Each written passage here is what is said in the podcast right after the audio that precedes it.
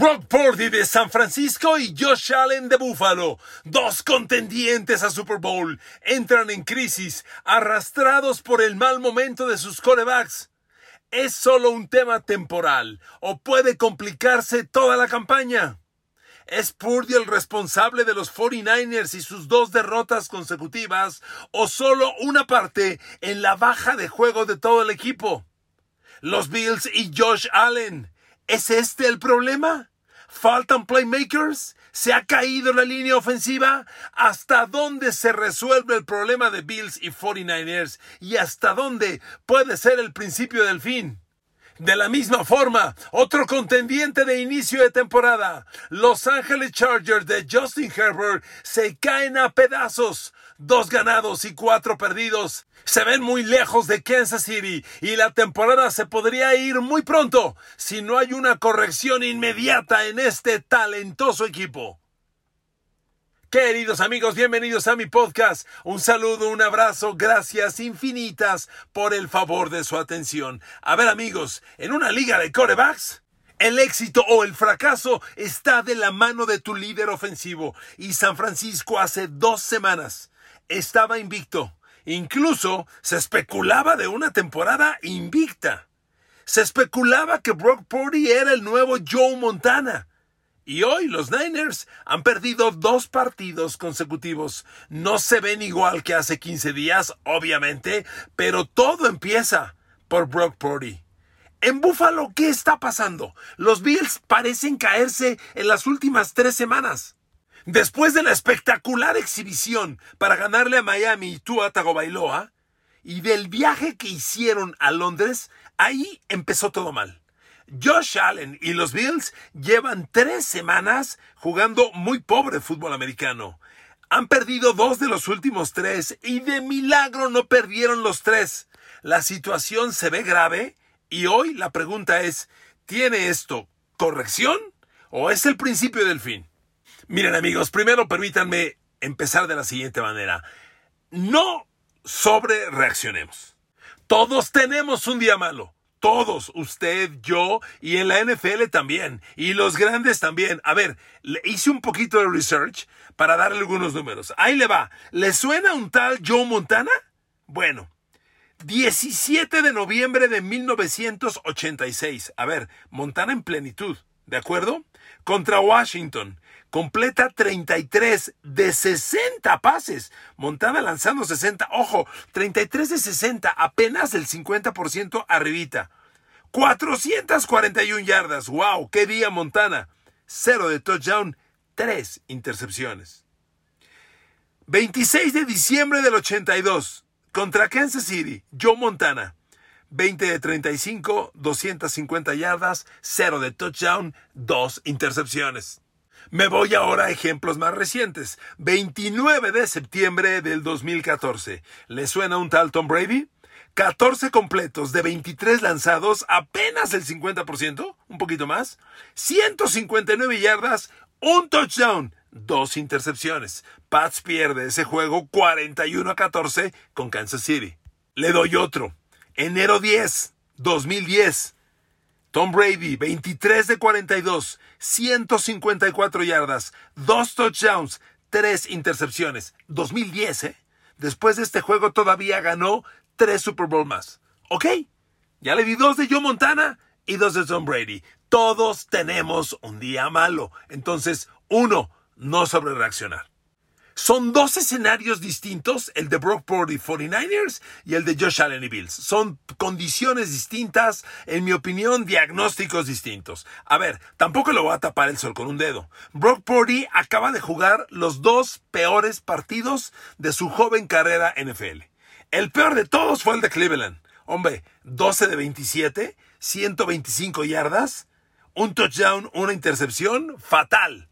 Pero el del jueves pasado, perdón, el del lunes pasado contra Minnesota no fue mucho mejor, ¿eh? 21 de 30, 272 yardas, un touchdown, dos intercepciones. Brock Purdy está jugando mal, claramente. Y mire, en el partido del lunes, Brock Purdy no contó con Divo Samuel, Christian McCaffrey empezó con un error, con un fumble costoso, hubo un gol de campo fallado, vaya, hubo jugadas que incidieron a la derrota y no toda responsabilidad de Brock Purdy, pero es innegable que el quarterback no está jugando bien. Mire, uno va encontrando cositas en las estadísticas de los dos. Yo recuerdo en semanas pasadas, cuando hablábamos de Porty, yo les decía, una cosa que tiene increíble es que está soltando el balón muy rápido. Se deshace del balón a los 2.22, 2.26 segundos. Y los comparaba con Tom Brady, que lo recuerdo muy bien. En su mejor momento, Brady soltaba los 2.19 segundos. Y que Purdy esté lanzando al 2.22, 2.26, fantástico. En estos dos juegos contra Cleveland y Minnesota, Brock Purdy retuvo más el balón. Parece insignificante, pero no lo es. Contra Cleveland se quedó el balón 2.55 segundos. ¿Ok? Y contra Minnesota, 2.64. Entonces, un coreback que retiene el balón de más cuando habitualmente lo soltaba antes, está inseguro, indeciso, no hace la lectura correcta, porque la diferencia es significativa. De 2.22, 2.26 a 2.55 y 2.64, eh, en la bolsa de protección, 30 décimas de segundo es un chingo de tiempo, para decirlo en francés y con más claridad, de verdad. Y tengo más datos, déjeme darle más. Así como, como lanzó una intercepción contra Cleveland, hay que agregar otro dato. Tuvo tres pases más potencialmente interceptables, los famosos turnover worthy pass, ¿ok? Una intercepción y tres pases potencialmente interceptables. Y contra Minnesota lanzó dos intercepciones y tuvo otro par de pases potencialmente interceptables. Entonces concluimos que en dos partidos ha lanzado tres intercepciones y cinco pases potencialmente interceptables. ¿Es mucho? Ahora usted dirá, pero ¿cómo puede ser la diferencia tanta de una semana a otra? ¿Qué pasó? ¿Qué, es, qué ocurrió? ¿Qué descubrieron? Miren amigos, la NFL es una liga sumamente compleja y sumamente revolucionada. De lo que usted y yo conocemos a lo que realmente pasa ahí, hay mucho más. ¿Por qué le digo esto? Una de las cosas que caracterizan a la NFL es que la NFL es una liga de scouting. Y el scouting es el estudio y análisis de tus rivales para encontrar debilidades. Y es un scouting obsesivo. En este momento hay gente en un salón viendo videos de Brock Purdy. Cómo se mueve a la derecha, cómo se mueve a la izquierda, cómo lanza, cómo lanza en zonas largas, en zonas cortas, a la derecha, a la izquierda. ¿Por qué esto? Le buscan, le buscan y le buscan. Y tarde o temprano le van a encontrar. Brock Purdy no es Jesucristo. Tiene errores, tiene muchos errores. Pocos se le conocen, están empezando a estudiarlo o están estudiándolo con mayor intensidad y poco a poco le encuentran y le, generan situaciones más incómodas. Le pasó a Patrick Mahomes. Recuerde, cuando Patrick Mahomes empezó a perder contra Joe Burrow y Cincinnati, Cincinnati dijo, ¿ah, sí? Pues ¿cómo ves si solamente mando tres frontales a presionarte y pongo ocho hombres a defender pase? ¡Ocho! Pues resulta que Mahomes no podía diagnosticar y resolver ese encrucigrama. Y como esto, hay 32 equipos trabajando en lo mismo. Lo que le quiero decir, a lo mejor, no lo puedo garantizar, ya le empezaron a encontrar a Purdy áreas de debilidad y se las empiezan a atacar. Eso es, es muy probable. Ahora amigos, lo que a mí me parece preocupante en Buffalo, en San Francisco, es que si hay una baja de juego. Y aquí no quiero exculpar a Brock Purdy, pero el equipo está jugando mal. A ver, defensiva. Es muy posible que los Niners tengan la defensiva más talentosa de la NFL. ¿Ya vio lo que le hizo Minnesota a los Niners? Yardas totales. San Francisco 325, Minnesota 452. En conversiones de tercer down, Minnesota convirtió 8 de 13. Una defensa que permite 8 de 13 en tercer down, a ver, es el 65%. Otro dato, la línea ofensiva de los Vikings llegó a este partido con Minnesota. Yo analicé el juego en un programa de radio que tengo con unos amigos y yo les decía, a ver, Minnesota ha recibido 16 capturas de coreback. Nick Bosa, Eric Armstead, Javon Hargrave se van a dar un festín atacando a Kirk Cousins. Pues resulta que hubo cero capturas de coreback. O sea, la defensa de, de San Francisco no solo se comió 452 yardas, 8 de 3 en conversiones de 3 de tercer down, sino que jamás pudo llegarle a, a Kirk Cousins. Y hubo una jugada en que lanzaron un blitz irresponsable de 8 hombres, de 7 hombres, como pocas veces se ve, y Kirk Cousins lo, se los comió para un touchdown. ¿Qué está pasando? San Francisco no está jugando bien. Y esto me da pie a otra cosa. A ver amigos, yo con frecuencia les digo, somos, usted y yo, seres humanos. Dirán ustedes, y ese comentario, qué chingados, Enrique Garay. No lo digo por nada, señor Jaime Maussan, un saludo. Somos seres humanos. Lo que me refiero es, amigos, los seres humanos somos medidos por curvas de rendimiento. ¿Qué quiere decir esto? Una curva es una línea que o va para arriba o va para abajo no está estable, no es una vertical permanente hacia arriba, no es una horizontal permanente plana, no, está o sube o baja. ¿Y qué pasa cuando la línea curva llega hasta arriba? ¿Qué sigue en la curva después de estar en la pico más alto? Pues empieza a bajar, ¿no? Entonces, San Francisco, lo mismo que Buffalo cuando derrotó a Miami, jugaron a su pico de rendimiento. Cuando San Francisco destrozó, no derrotó, destrozó a los Cowboys, jugó a su pico de rendimiento les vuelvo a decir, ¿qué sigue después de la curva cuando está en la parte más alta? Sigue una baja, es una baja normal. ¿A poco usted ayer estuvo al 100% y antier también, y la semana pasada el martes y el miércoles y el lunes al 100%? Claro que no. Todos tenemos días mejores que otro. Somos seres humanos. Los Niners también. Aunque vea grandote a Nick Bosa, tiene días malos tiene días débil, tienes días inciertos, tiene días normales. Entonces, una caída en el rendimiento es normal. Yo no me alarmo. En el lado de los Niners, y para pasar ahora a Josh Allen, la pregunta es cuánto, hasta dónde va a llegar esta caída y cuándo va a repuntar. Porque aquí vuelvo al ejemplo en la curva. Si empiezas a bajar, pues es que estás bajando tu nivel, estás, tu, tu nivel empieza a caer, a caer, a caer. ¿Y qué sigue cuando la línea curva va hacia abajo? En algún punto repunta y otra vez va para arriba, ¿verdad? Normal. Bueno, aquí la pregunta es, ¿cuánto más va a bajar? ¿Ya llegó al fondo? ¿Le falta más? Esa es la pregunta. Y ese es el gran reto de Kyle Shanahan. Eh, señores, estamos en octubre, no pasa nada. Hasta donde me han avisado a mí, el Super Bowl se juega el 11 de febrero. No se va a jugar en octubre noticia. No hay Super Bowl en octubre. No, no, no, no. Tampoco la semana que entra. La semana que entra hay Día de Muertos y no, no hay Super Bowl. Entonces queda mucho tiempo para que los equipos repunten, vuelvan a subir en esta curva de rendimiento y lo ideal es que en diciembre la curva vaya en ascenso, siga creciendo y cuando llegue enero la curva esté llegando casi a su pico para que en enero juegues a tu máximo y tengas tu mejor fútbol americano. Ese es el escenario ideal y yo creo que en San Francisco se va a dar. Mire, de Brock Purdy concluyo con esto. Vamos a conocer al verdadero Brock Purdy. De la adversidad se conoce a todos. Hombre, le di los números de Tom Brady. El partido de Kansas City que le di de ejemplo, cuando Brady pierde ese partido, hubo un comentarista en Estados Unidos que dijo, este es el fin. Se acabó Tom Brady. A partir de ahora viene un descenso profundo y Tom Brady se va a acabar muy pronto. 2010. Tom Brady seguía jugando en el 2021. Imagínense lo equivocado que estuvo ese analista. Bueno, entonces todos pueden superar una mala racha. La pregunta es, ¿de qué estás hecho, Brock Purdy? ¿Viene el repunte o no viene el repunte? ¿Estás jugando mal? Claramente, pero el equipo también. El equipo también. McCaffrey no puede perder balones, eh, debe regresar pronto Divo Samuel, porque miren, en el peor de los casos, con todo y lo mal, Purdy puso la pelota para ganar el juego con Cleveland en la última jugada. Y aun Minnesota, aunque Purdy no entregó los números ganadores, si Minnesota mete los goles de campo que falla y, y Christian McCaffrey no suelta el fumble, seguramente ganan. O sea, es un equipo que pierde y está muy cerca de haber ganado. El tema es que hoy le cuestionan a San Francisco que los juegos disputados no los sabe ganar. Que San Francisco te gana 40-10 o pierde un juego parejo y eso no está bien. Esto es como en el tenis. Los juegos de 40 iguales son los que tienes que ganar.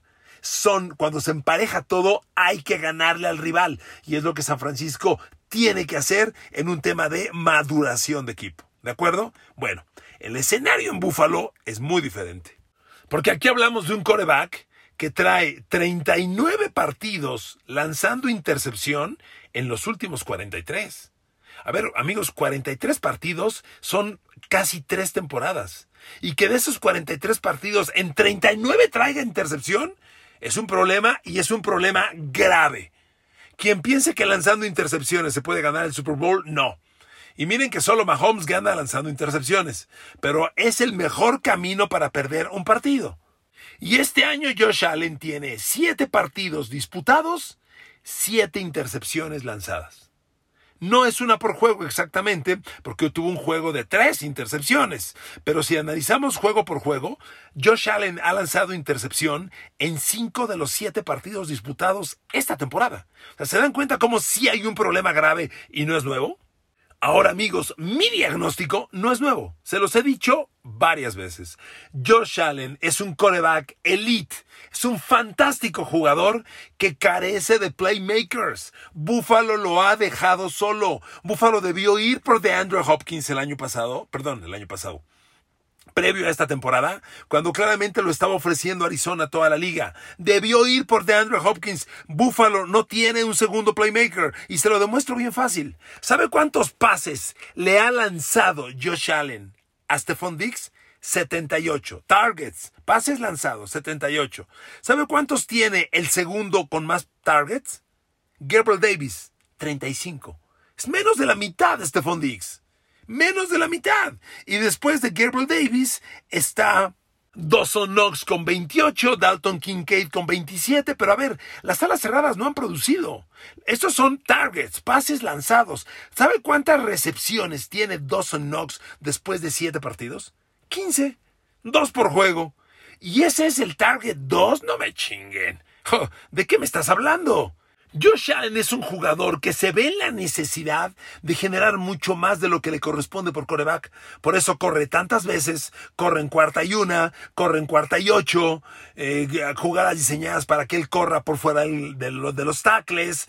Es un coreback excesivamente expuesto al golpeo. Está bien que sea un roble de un metro noventa y seis y 118 kilos de peso, pero también tiene huesos y músculos como usted y como yo, y también le sale moretones. No es bueno exponer a Josh Allen a tal nivel de castigo. Y hoy Josh Allen tiene claramente una debilidad, el pase profundo. Le voy a dar el dato. En el partido de los Bills contra Nueva Inglaterra, Josh Allen en pases de más de 20 yardas, de un completo de seis lanzados, uno de seis. Y la semana pasada, en pases de más de 20 yardas, uno de cinco. En las últimas dos semanas, Josh Allen, en pases de más de 20 yardas, aire, dos completos de 11 lanzados. ¿Qué vale? ¿Tiene o no tiene verticalidad ese ataque? Claro que no.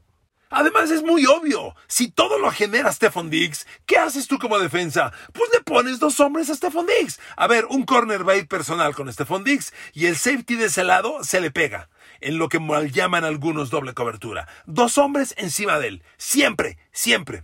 Y si es zona, a lo mejor tres. Quítale a Stephon Diggs y a ver, gáname. Sin Stephon Diggs no tiene armas George Allen. Claramente no las tiene.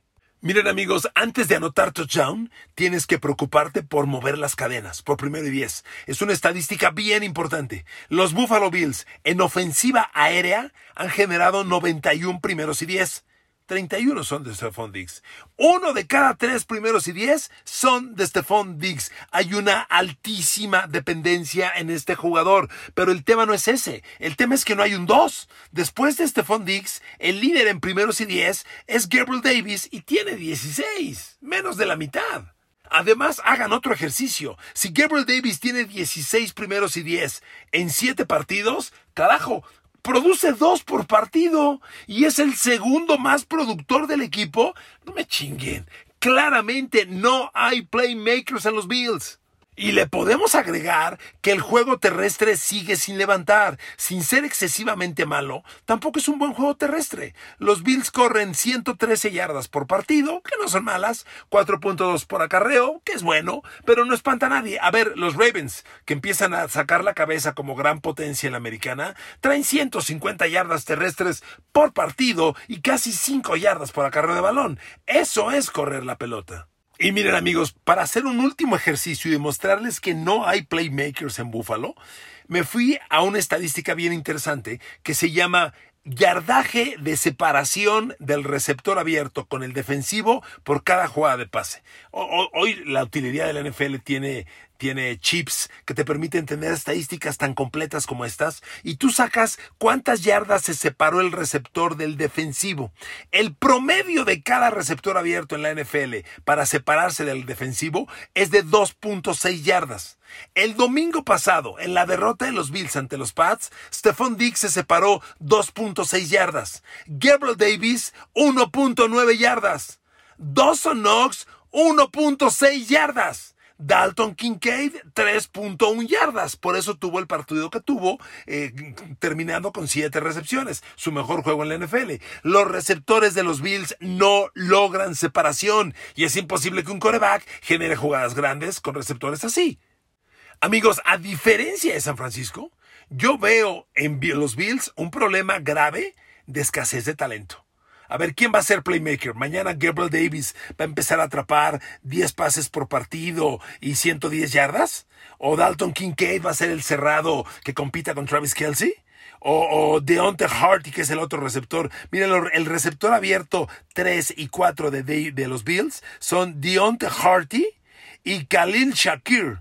Deontay Harty lleva 13 recepciones en el año y Khalil Shakir 8. Así de brillantes son. Y son los receptores 3 y 4. Amigos, esto no se va a corregir. Yo veo a Buffalo en un serio problema y es sobre todo a Josh Allen. Porque es un gran coreback que quiere hacer tanto que termina por no hacer lo que le corresponde. No veo a los Bills terminando en buen, en buen puerto esta temporada. Y miren amigos, para terminar este análisis rápidamente, Justin Herbert. Es increíble cómo un muy buen equipo, porque Chargers tiene mucho talento, se empieza a caer. Este equipo está dos ganados, cuatro perdidos el ataque se empieza a desmoronar. Las últimas dos semanas que Chargers ha perdido, ojo, dos partidos muy competitivos, con Cowboys y con Kansas City, pero la ofensiva de Chargers ni siquiera ha rebasado los 17 puntos. Justin Herbert se le fue a Williams y se le cayó el mundo encima. En estas dos derrotas lleva tres pases de touchdown, tres intercepciones. Ojo, antes de estos dos partidos, traía siete de touchdown, una intercepción. Iba dos ganados, dos perdidos y lucían muy bien las cosas. Se le empieza a caer el mundo encima a Justin Herbert y gran parte de esto es la línea ofensiva. Yo no sé qué le ha pasado. Una línea ofensiva llena de talento. El centro Corey Lindsley compite para el mejor de la liga. El tackle izquierdo Rashawn Slater es elite. El otro, el guard derecho, eh, Zion Johnson, el año pasado, primera de draft. Este equipo tiene mucho talento en línea ofensiva. Han capturado a Justin Herbert 15 veces en 7 partidos. Y el partido pasado ante Chiefs, 5 capturas de coreback. Es increíble cómo este equipo, lleno de talento, porque en la defensa, Joey Bosa, Khalil Mack, Derwin James, Asante Samuel, no rinden no funcionan. Es un equipo, es un diagnóstico distinto. Justin Herbert empieza a bajar drásticamente su rendimiento. Yo siempre les he dicho, soy fan de este jugador, pero el equipo se está cayendo, no lo puedo negar.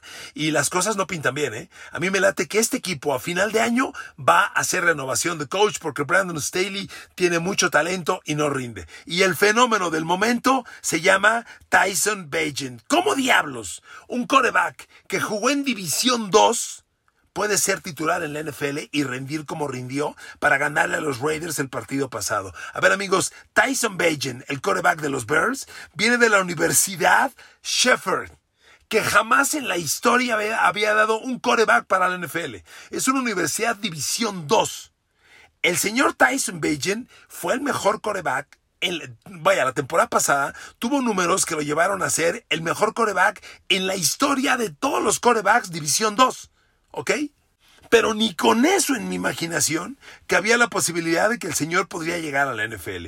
Ha llegado a la NFL, Justin Fields se lesionó, jugó como titular, dio un partidazo ante los Raiders. Hombre, completó 21 de 29 en su primer partido como titular, con touchdown sin intercepciones. 72% de completos. Un novato, División 2, que haga eso el día de su debut aguas, ¿eh? Muy interesante Tyson Bajan en una liga de corebacks, queridos amigos. Tienes o no tienes coreback. Gracias a todos por escuchar este podcast. Que Dios los bendiga y hasta el día de mañana.